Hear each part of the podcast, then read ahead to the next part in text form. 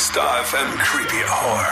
Mit deinen Horror-Hosts Baby Blackcraft und Wolfie.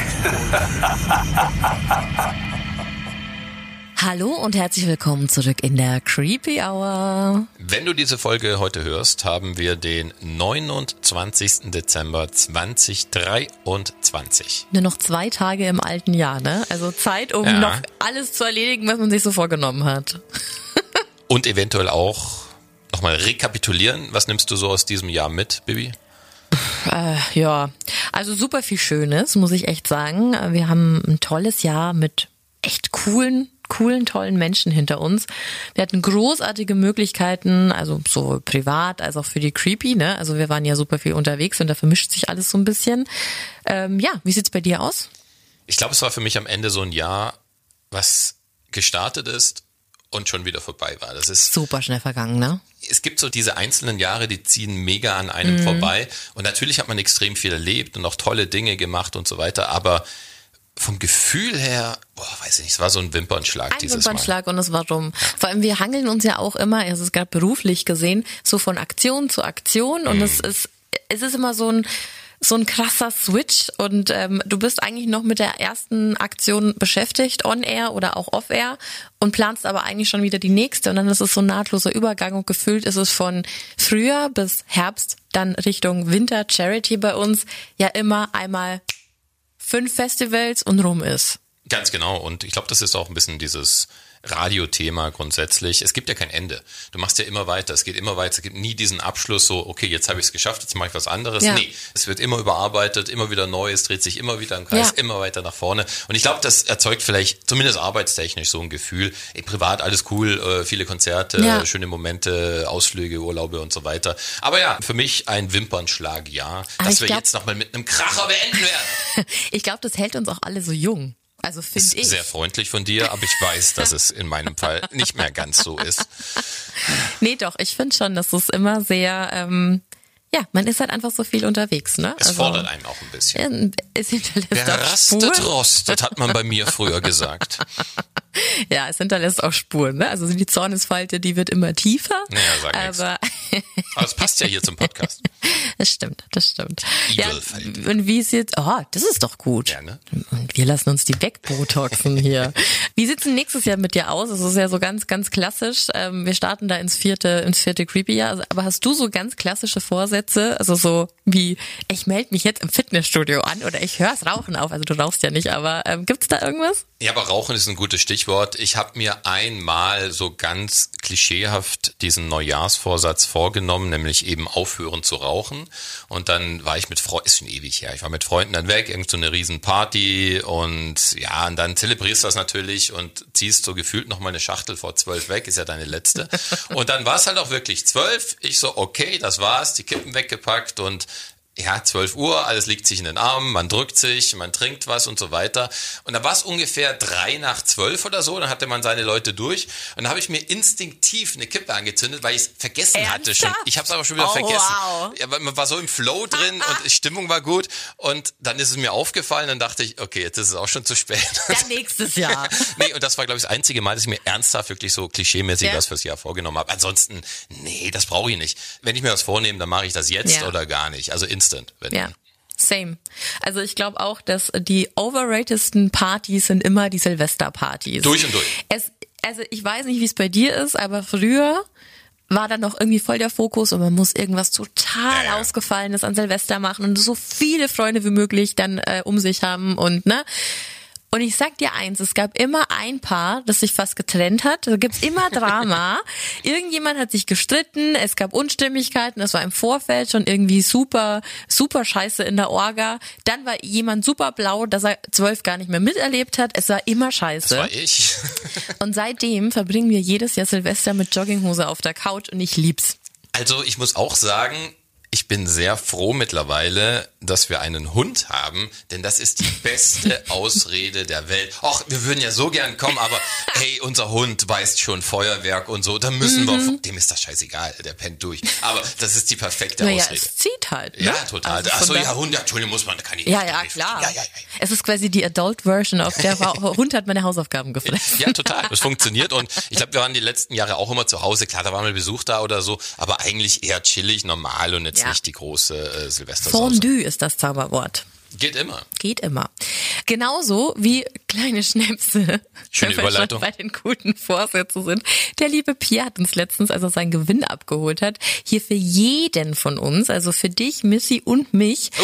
ähm, einen personalisierten Schnaps vorbeigebracht. Fand ich super, super süß. In, an dieser Stelle nochmal vielen Dank dafür. Sollten wir uns dann später mal zum Abschluss dieses Jahres vielleicht dann auch gönnen. Wieso erst zum Ab Zuerst die Arbeit, dann das Vergnügen. Ich wusste, diese Sendung hat einen Haken, dieser Podcast hier. Stimmt, deine erste Aussage war, ich darf Bier trinken. Ja. Ist gar nicht so, ne? Scheiße, nee, ist Arbeit. Ist viel ernster, als ich dachte, wird ha, das alles hier gehandhabt. Wer hätte das gedacht? Ich dachte, wir haben Spaß oder so, aber nein. Nie kriege ich die lustigen Fälle. Nee, lustig wird's heute auch nicht. Und ähm, da sich das Jahr 2023 ja auch heute dem Ende neigt, habe ich dann heute auch nochmal tief in der Fallkiste gegraben, Wolfi, und habe einen Fall gefunden, der mich persönlich sehr fasziniert hat. Und ähm, das natürlich nicht wegen der schrecklichen Tat, die darf man nie vergessen. Die hätte meiner Meinung nach sogar verhindert werden können, sondern es ging in diesem Fall viel mehr um den so unscheinbaren und jungen Täter, welcher in der Öffentlichkeit gerne als von Grund auf böse dargestellt wurde. Wir werden uns heute den Fall des 15-jährigen Zachary Davis ansehen, ein junger Mann, der wegen dem Mord an seiner Mutter einen unfreiwilligen Platz im Spotlight von Amerikas Topshow Dr. Phil einnahm. Warnhinweis. Der nachfolgende Podcast beinhaltet Themen wie Mord, Gewalt und Sexualverbrechen und ist deshalb für Zuhörer unter 18 Jahren nicht geeignet. Der Inhalt könnte Zuhörer und Zuhörerinnen verstören oder triggern. In den frühen Morgenstunden des 10. August 2012 brach in einem Haus in Hendersonville, Tennessee, ein Feuer aus. Es war das Haus der Familie Davis, bestehend aus der alleinerziehenden Mutter Melanie Davis, 45, und ihren beiden Söhnen Josh und Zachary Davis. Beide waren im Teenageralter. Vor dem Haus trafen die Feuerwehrleute als erstes auf Josh Davis. 16 Jahre jung und absolut fassungslos und das nicht nur, weil sein Zuhause in Flammen stand, sondern auch, weil er bei dem Versuch, sich und seine Mutter aus dem brennenden Haus zu retten, eine schockierende Entdeckung machen musste. Melanie Davis lag mit eingeschlagenem Schädel, kaum wiederzuerkennen, leblos in ihrem Bett. Von Zachary Davis, dem 15-jährigen Sohn der Familie, fehlte jede Spur. Vier Stunden später und ungefähr acht Kilometer von seinem Zuhause entfernt, griff man Zachary dann auf. Er war gerade drauf und dran, die Stadt zu verlassen.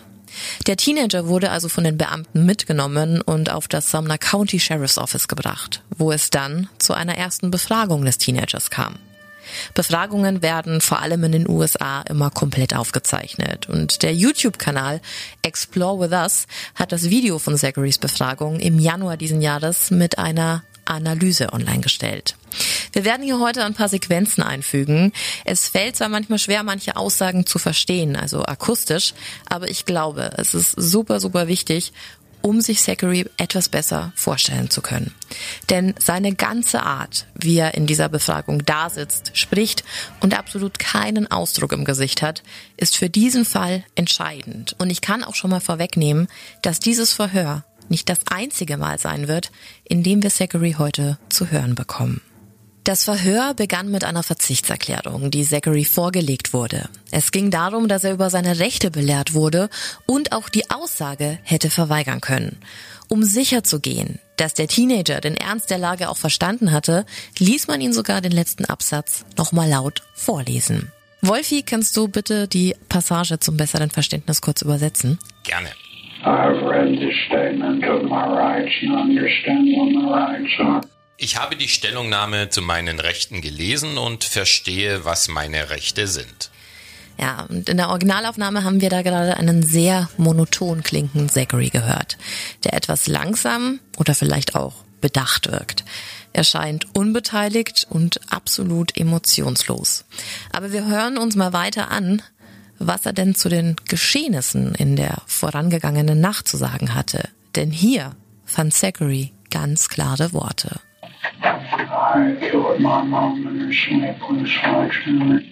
Ich habe meine Mutter, während sie schlief, mit einem Vorschlaghammer umgebracht.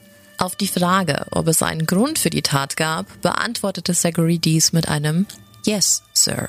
Auf die Frage, ob er den Grund benennen kann, antwortete er mit einem No, Sir. Der Ermittler, der mit Zachary sprach, fragte nach, ob er es nicht benennen wollte oder nicht konnte. Und daraufhin antwortete der 15-Jährige, I do know why I did it.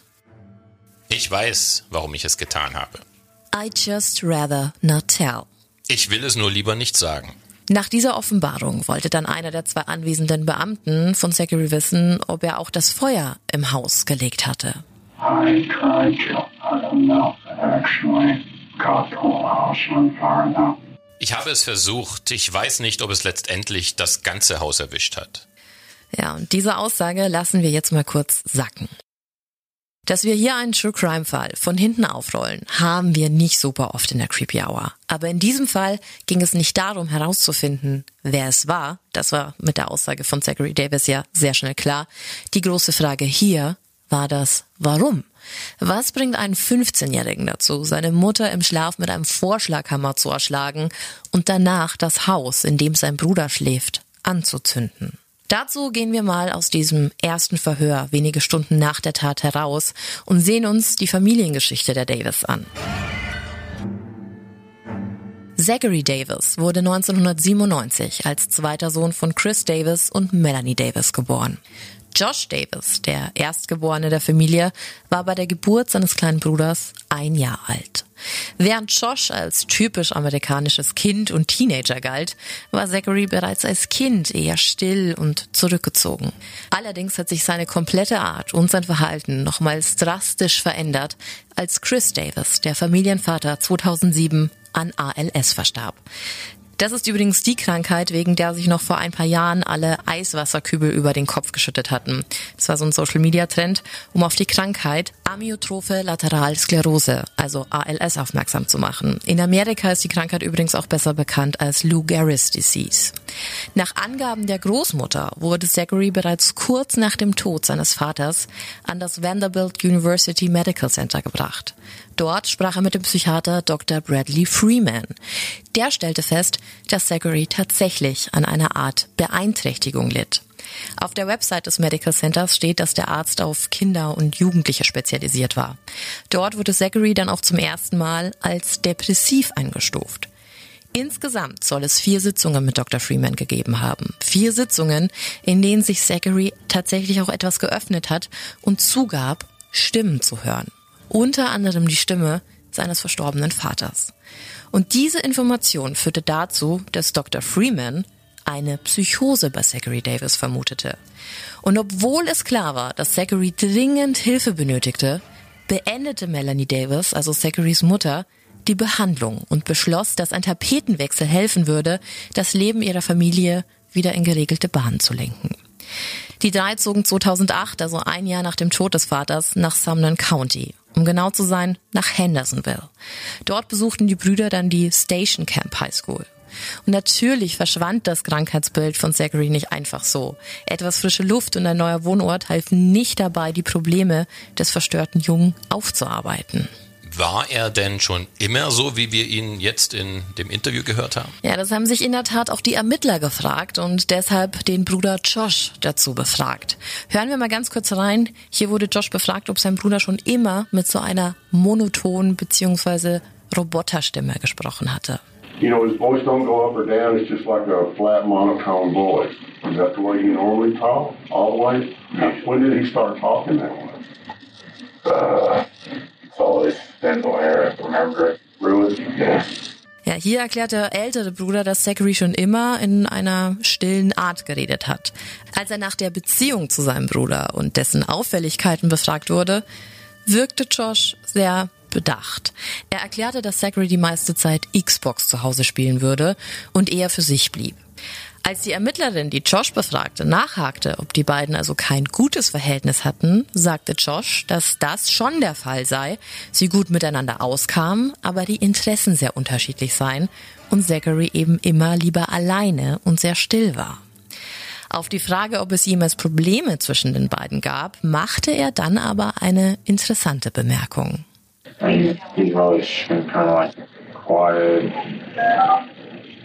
I guess.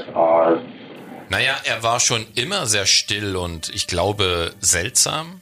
Hier baute sich also langsam aber sicher ein Bild auf. Ein Bild, das ja mit der Erscheinung von Zacharys Art zu sprechen zusammenpasste. Aber irgendwas muss er ja gegen seine Mutter und seinen Bruder gehabt haben. Er hat das Haus angezündet, also er wollte ja Josh auch umbringen, oder? Ja, das war tatsächlich seine Absicht. Ähm, da liegt auch so ein bisschen die Verständnisfrage. Denn wenn man sich mal die Nachrichten sowohl zwischen Melanie Davis und Zachary als auch zwischen den Brüdern ansah, dann ergibt das absolut überhaupt keinen Sinn. Es herrschte ein sehr liebevoller Austausch. Also zumindest schriftlich per SMS innerhalb der Familie. Da gab es zum Beispiel Herz-Emojis, Kosenamen und auch I love yous zwischen den dreien. Also eigentlich richtig harmonisch, was für die Beziehung zweier Teenage Boys mit ihrer Mom ja eigentlich eher ungewöhnlich ist. Da würde man was anderes erwarten. Was mir hier auch aufgefallen ist, dass es auf mich persönlich so wirkte, als wären die Nachrichten im Speziellen von Melanie, die sich an Zachary gerichtet hatten, ja sehr kindlich. Also sie hat eher mit einem Kleinkind gesprochen als mit einem ja jungen Erwachsenen, was ja ein 15-Jähriger im Endeffekt schon ist. Als Zachary dann von den Ermittlern auf die Beziehung angesprochen wurde, sagte er Folgendes.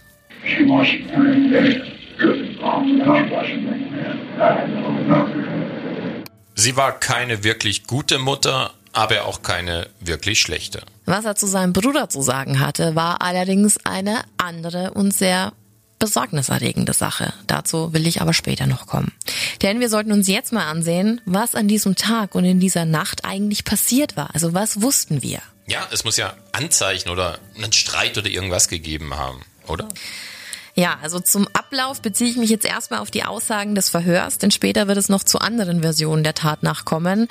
Aber kommen wir mal zu den Sachen, die durch dieses Verhör feststanden.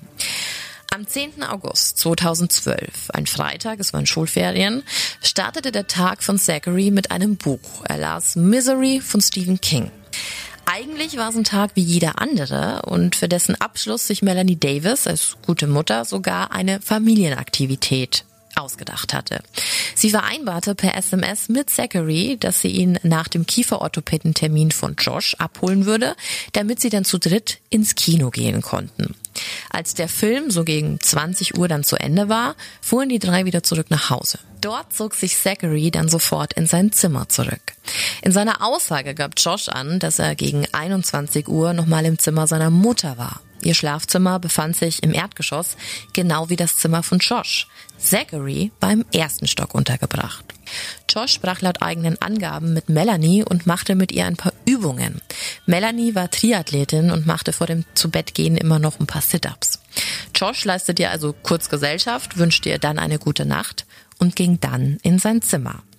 Zachary gab an, dass er zu diesem Zeitpunkt bereits im sogenannten Spielezimmer der Familie war und die Tat plante. Er schrieb dabei auch einen Brief, den er erst nach der Tat fertigstellte. Wie kann ich mir so ein Spielzimmer vorstellen? Ja, es gab quasi im ersten Stock eine Art Wohnzimmer, das wurde als Game Room betitelt und der befand sich genau gegenüber von Zacharys Zimmer. Okay. Ja. Und genau dort hatte Zachary auch nach eigenen Aussagen nach kurzer Zeit den Plan mit dem Vorschlaghammer gefasst, hat dann aber einige Stunden abgewartet, bis er sich sicher war, dass alle im Haus zu Bett gegangen sind. Er öffnete zuerst das Zimmer von Josh und dann von Melanie, um sicherzugehen, dass wirklich alle schliefen. Dann holte er den Vorschlaghammer aus der Garage, ging zurück in das Schlafzimmer seiner Mutter und schlug ohne Vorwarnung und nach eigenen Angaben gegen 23 Uhr mindestens zwölf Mal zu. Als er fertig war, wollte er sicher gehen, dass sie tot war.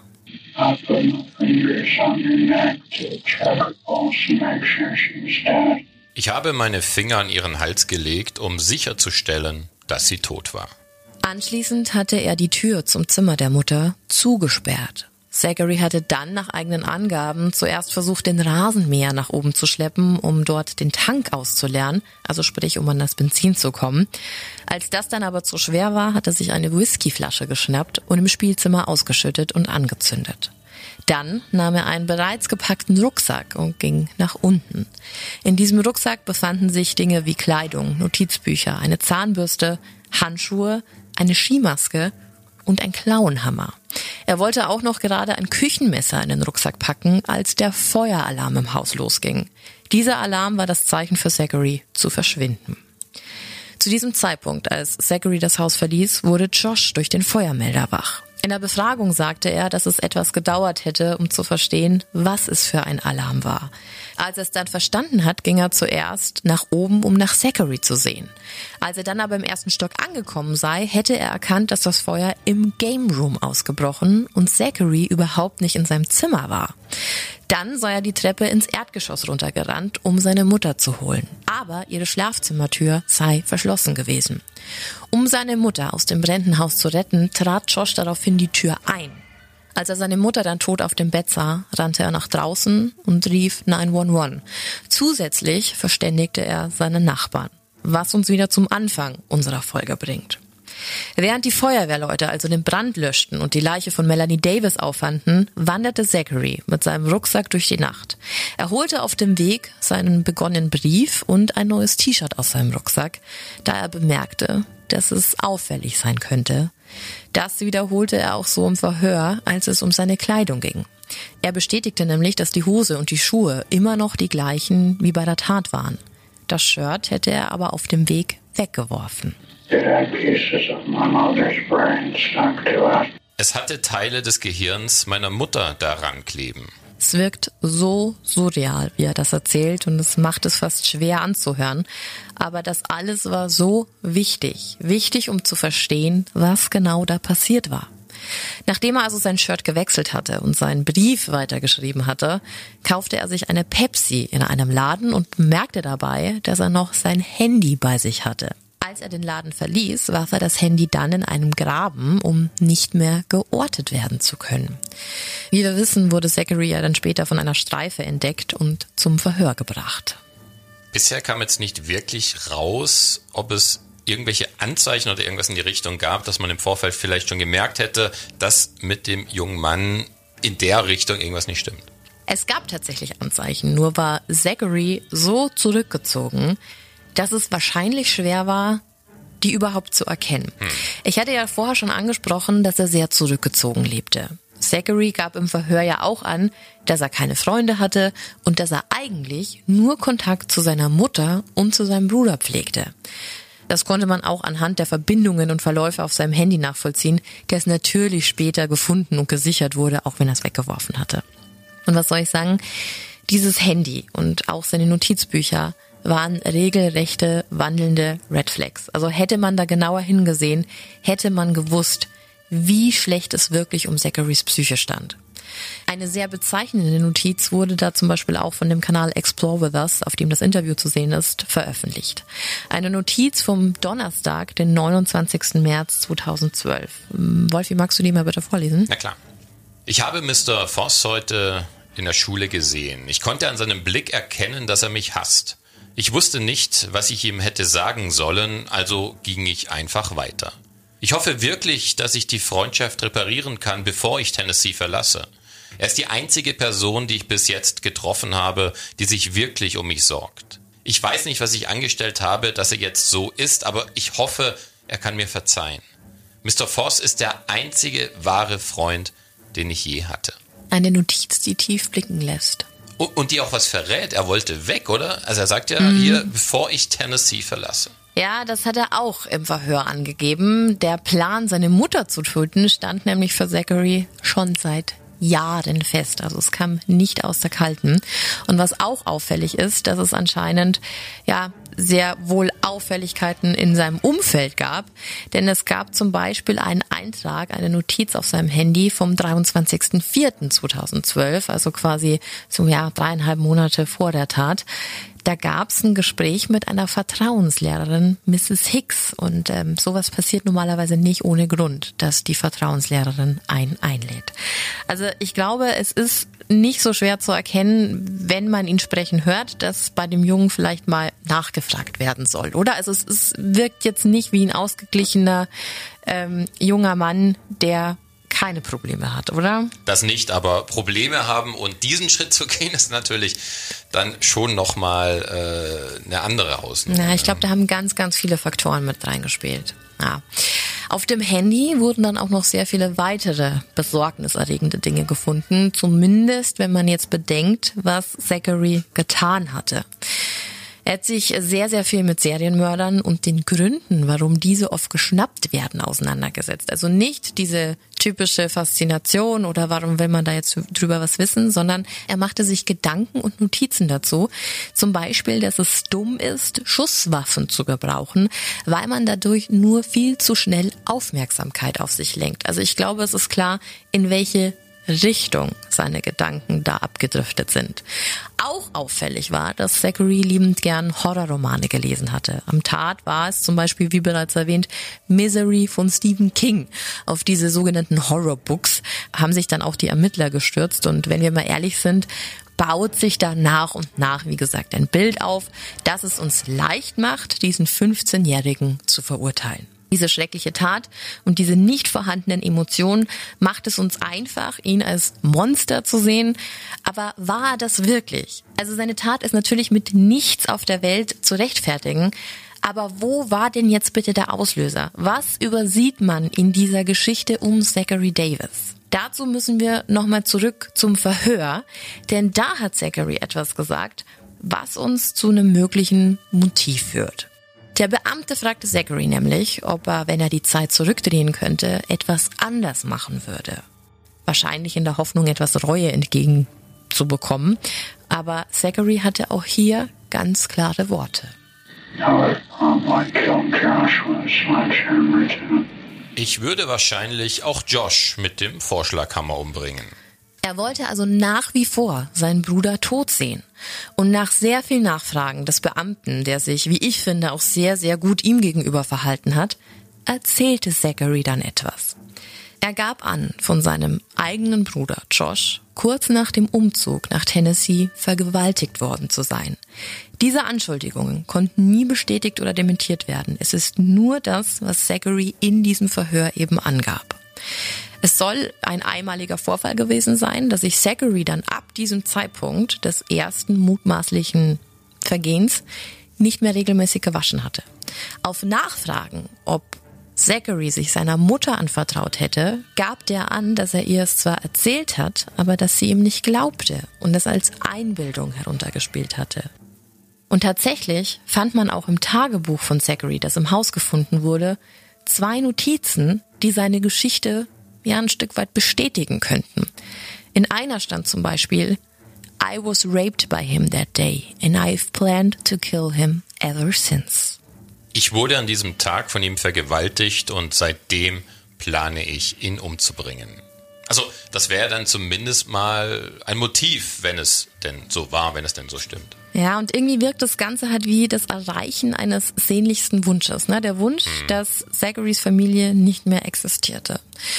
Was uns noch zu einer bestimmten Stelle im Verhör bringt, die es noch schwerer macht, Zachary zu durchschauen. Ich habe ja schon gesagt, dass die Beamten sich bereits über die Art von Zachary erkundigt hatten und ob er immer so war. Und so wollten sie zusätzlich von ihm selber wissen, ob er denn niemals Gefühle zeigt, lacht oder sich über irgendwas freut.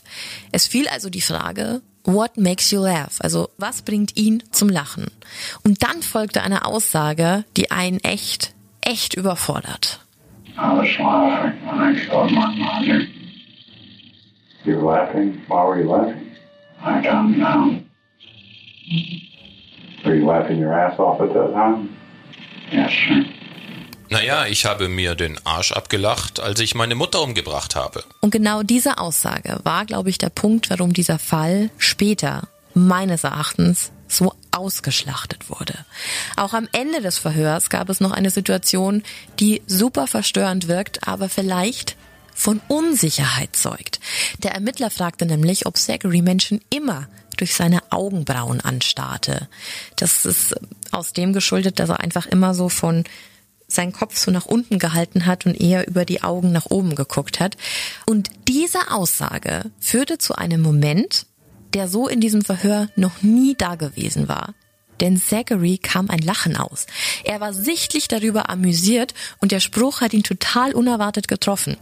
Als der Beamte dann erklärte, dass er sich nicht über ihn lustig machen wollte, sondern dass es ihm eben nur aufgefallen werde und dass er fand, dass das sehr, sehr böse aussah, musste Zachary dann erneut lachen. Also so ein richtig kindliches Lachen. Ihm kam einfach ein Lachen aus. Und im ersten Moment wirkt es tatsächlich so, als wäre Zachary darüber erfreut. Wenn man sich ein bisschen intensiver mit diesem Interview beschäftigt, kann man den Ermittler selbst lachen hören und es kann einfach sein, dass Zachary diese Emotion gespiegelt hat. Im Anschluss an das Verhör würde Zachary durch sein Geständnis äh, von Psychologen und Expertinnen eingestuft. Das war für einen möglichen Prozess nötig, denn es musste ja geklärt werden, ob Zachary überhaupt verhandlungsfähig war. Und wie sah das dann aus? Also wie wurde er eingestuft? Ja, das ist gar nicht so einfach zu sagen. Der erste Psychologe stufte ihn zur Tatzeit so ein, dass er nicht imstande war, den vollen Umfang seiner Tat zu begreifen und dass seine Tat eher durch eine Psychose angetrieben wurde. Außerdem wurde Zachary erneut mit Schizophrenie und Depression diagnostiziert. Einem Arzt teilte Zachary dann auch mit, dass er die Stimme seines Vaters, seines toten Vaters hörte, der ihm befohlen hätte, seine Mutter zu töten.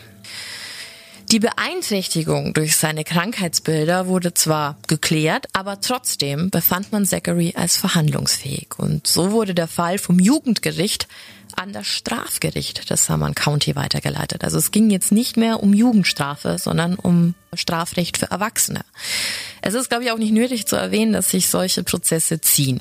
Zeit, die man nutzte, um Zachary für die Presse zugänglich zu machen angeführt von seinem eigenen Anwalt, von seinem eigenen Verteidiger. Der verkaufte es zwar am Anfang als Goodwill, da er quasi die Öffentlichkeit auf die Krankheit und somit Unzurechnungsfähigkeit von Zachary aufmerksam machen wollte, aber ich persönlich glaube eher, dass er den Fall als Karrierebooster gesehen hat. Und so kam am 20. Februar 2015 Dr. Phil samt Kamerateams ins Spiel. Wem Dr. Phil jetzt nichts sagt, und ich glaube, Wolfi, dir hat's auch noch nichts gesagt. Maximal den Namen mal gehört, aber mhm. kein Bild vor Augen oder sowas. Ja, also Dr. Phil ist eine TV-Show im US-Fernsehen ähm, und es geht eben um den Dr. Phil, um die Person Dr. Phil, der zu allem seinen Senf abgibt und mit Leuten spricht. Eigentlich ist es wie eine Talkshow, ne? Okay. Und es kann ja manchmal wirklich sehr, sehr amüsant sein, sowas zu sehen. Also ich meine, wir kennen kennen alle dieses Catch Me Outside. Das war, glaube ich, auch bei dem.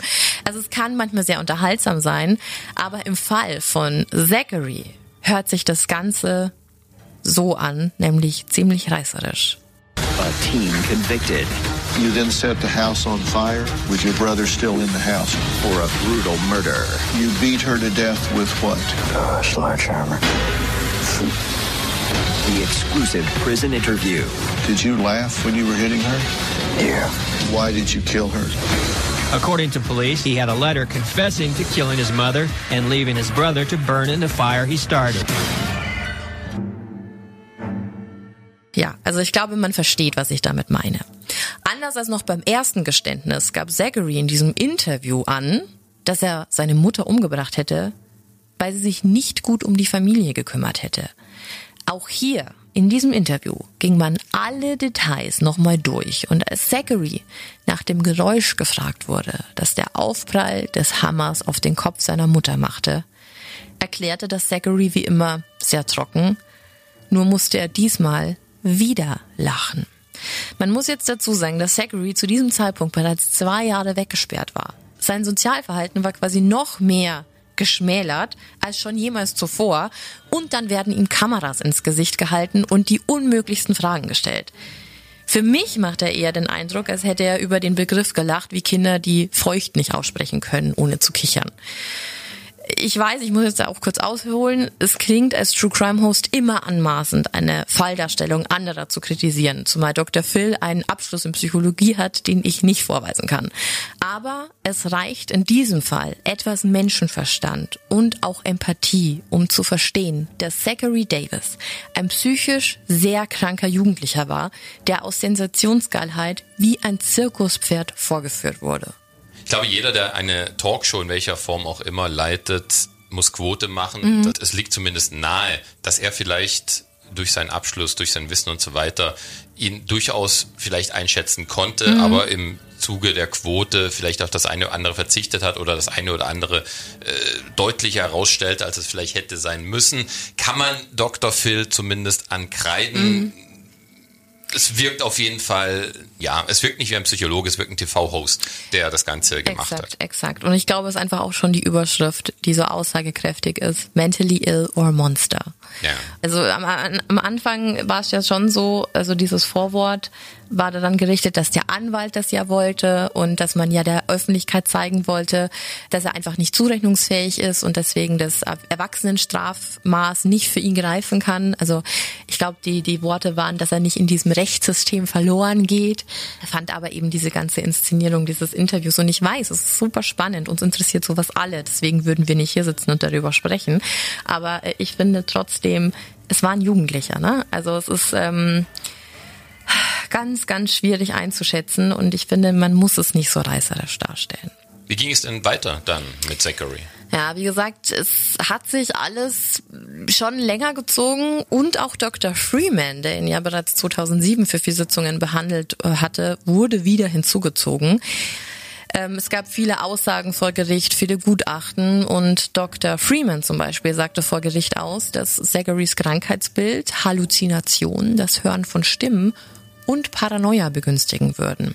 Was ja quasi schon Sinn macht, ob die Tat vielleicht nicht durch eine so durch so einen Schub oder sowas vielleicht begünstigt wurde und dass er in dem Fall nicht Herr seiner Sinne war. Während des Prozesses wurde Zachary dann auch nochmal in den Zeugenstand gerufen bzw. ins Kreuzverhör genommen. Und hier änderte er seine Aussage zur Überraschung aller, sogar zur Überraschung seines eigenen Anwalts, dann zum dritten Mal. Er gab an, dass er unschuldig sei und dass der eigentliche Mörder Josh war. Also er schob die Schuld seinem Bruder zu und mit seiner Aussage und mit seinem Geständnis hätte er seinen Bruder nur schützen wollen. Die Jury des Summon County befand Zachary dann aber in allen Anklagepunkten für schuldig und das Gericht verurteilte ihn dann zu einer lebenslangen Haftstrafe wegen Mordes ersten Grades an seiner Mutter und wegen dem versuchten Mord an seinem Bruder. Zusätzlich erhielt er dann eine Anschlussstrafe über 20 Jahre für schwere Brandstiftung. Insgesamt erhielt Zachary Davis also ein Strafmaß über 71 Jahre Gefängnis, 51 davon ohne Aussicht auf Bewährung, sprich erst mit Ende 60 könnte er mit viel Glück vielleicht wieder auf freien Fuß kommen. Zachary verbüßt seine Strafe jetzt in der Louis de Barry Special Needs Facility in Nashville. Das ist ein Hochsicherheitsgefängnis, das sich auf Insassen mit schweren und hochkomplexen medizinischen Problemen spezialisiert hat. Und ich persönlich hoffe, dass man dem heute 26-Jährigen dort endlich die Hilfe stellen kann, die er eigentlich von Anfang an gebraucht hätte. Ne? Sagt übrigens auch seine eigene Oma, die dadurch ja quasi ihre Tochter verloren hat.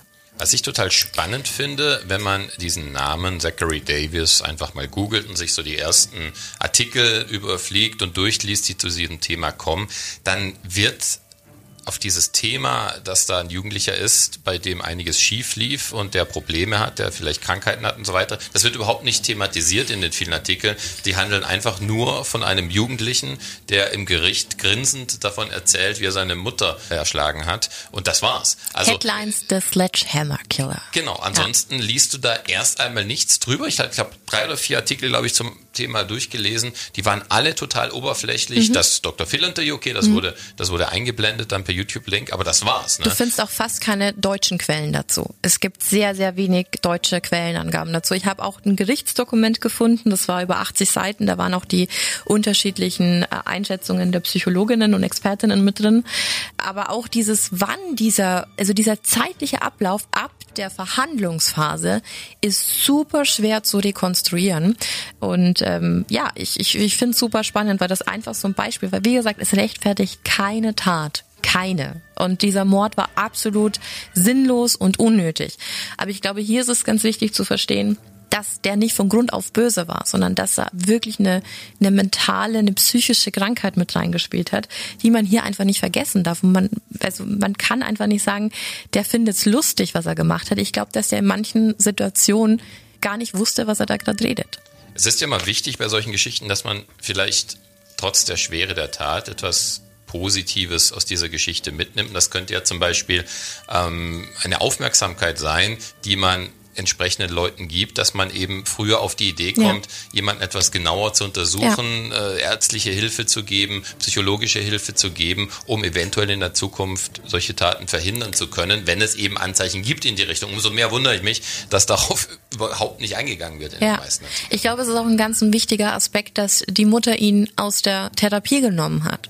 Weil ich hm. glaube, das passiert ganz oft in dem familiären Umfeld, dass man das dem Kind ja nicht antun will, dass man ne, also das, was in der Allgemeinheit wahrscheinlich als das ist das Beste für das Kind äh, äh, gezählt wird, ist im Familienkontext ganz oft so, wir können die Person doch jetzt nicht abschieben und das kriegen wir doch schon selber hin und so. Und ich glaube, es ist ganz wichtig, auch in diesem Fall nochmal zu erwähnen, es ist nicht schlimm, sich Hilfe zu holen. Und manchmal ist das Beste, was man für eine geliebte Person tun kann, sich professionelle Hilfe zu suchen und das auszusitzen. Und das hat nichts damit zu tun, dass man die Person nicht liebt und abschieben will. Aber manchmal sind wir alle mit Dingen einfach überfordert. Dafür gibt es Experten. Durch und durch. Es zeigt eher von Größe, wenn man diesen Schritt tatsächlich dann ja. schafft zu gehen, dass da so eine gewisse Befangenheit ist oder so, ist ja nachvollziehbar. Ich glaube, das hat jeder von uns, zumindest die vielleicht schon mal ansatzweise in die Richtung Erfahrung machen mussten. Aber ja, kann ich nur unterschreiben. Hilfe holen hat noch nie geschadet. Absolut nicht. Nee. Selbst wenn man es am Ende vielleicht gar nicht braucht. Genau, dann ist es einfach nur gut zu wissen, dass genau. es schon okay ist. Aber ja. ähm, auch wenn dir Dinge im Umfeld auffallen, lieber einmal mehr nachgefragt, als dann irgendwie das zu bereuen, dass man nichts getan hat. Ja. Ja, das war doch eine, eine interessante Folge für die letzte 2023 Folge, ne? Aber keine Träne jetzt vergießen. Nein, es geht ja, geht ja nichts. Nee, nächste Woche geht's nicht weiter, weil Spoiler Alert, wir gönnen uns mal kurz eine Woche Pause, ja? Ich glaube, eine Woche äh, haben wir uns alle mal verdient. Äh, einmal durchatmen und dann voll motiviert in ein neues Jahr voller True Crime, Mystery und Horror starten. Absolut. Ich habe schon richtig viele Sachen auf der To-Do-Liste stehen. Ich glaube, das wird richtig gut. Kannst du schon irgendwas spoilern? Nö. Na toll. Ich weiß es ja auch immer nicht früher. Ich krieg dann immer so ein Skript in die Hand gedrückt, so um das Thema geht. Viel Spaß. Ja, aber du lest dich ja schon immer vorher noch kurz ein. So ist es. Wenn ja ich die zehn Minuten kriege, dann nutze ich diese zehn Minuten. Aber ich finde das ja persönlich auch wirklich gut, sich überraschen zu lassen und dann ja mit der neuen Folge einfach konfrontiert zu werden ist dann meistens unvoreingenommen und genau. funktioniert dann meistens ganz gut. Ja, in Schön. diesem Sinne wünschen wir dir auf jeden Fall jetzt schon mal ein frohes neues Jahr, einen, einen guten Rutsch. Wünscht man jetzt schon ein frohes neues Jahr oder bringt es Unglück? Das kommt darauf an, wann die Folge gehört wird. Also man sagt immer, man darf nicht zu früh, aber ich glaube nicht an so einen Quatsch wie Unglück. Von dem her, äh, frohes Neues, rutsch gut rein, rutsch gut aus, egal. Vielleicht nur eins, mach das Beste draus. Ja, so sieht's aus. Ansonsten vielen Dank fürs Zuhören. Bleibt gesund. Das sowieso. Creep it real. And scary on. Bis dann. Happy New Year!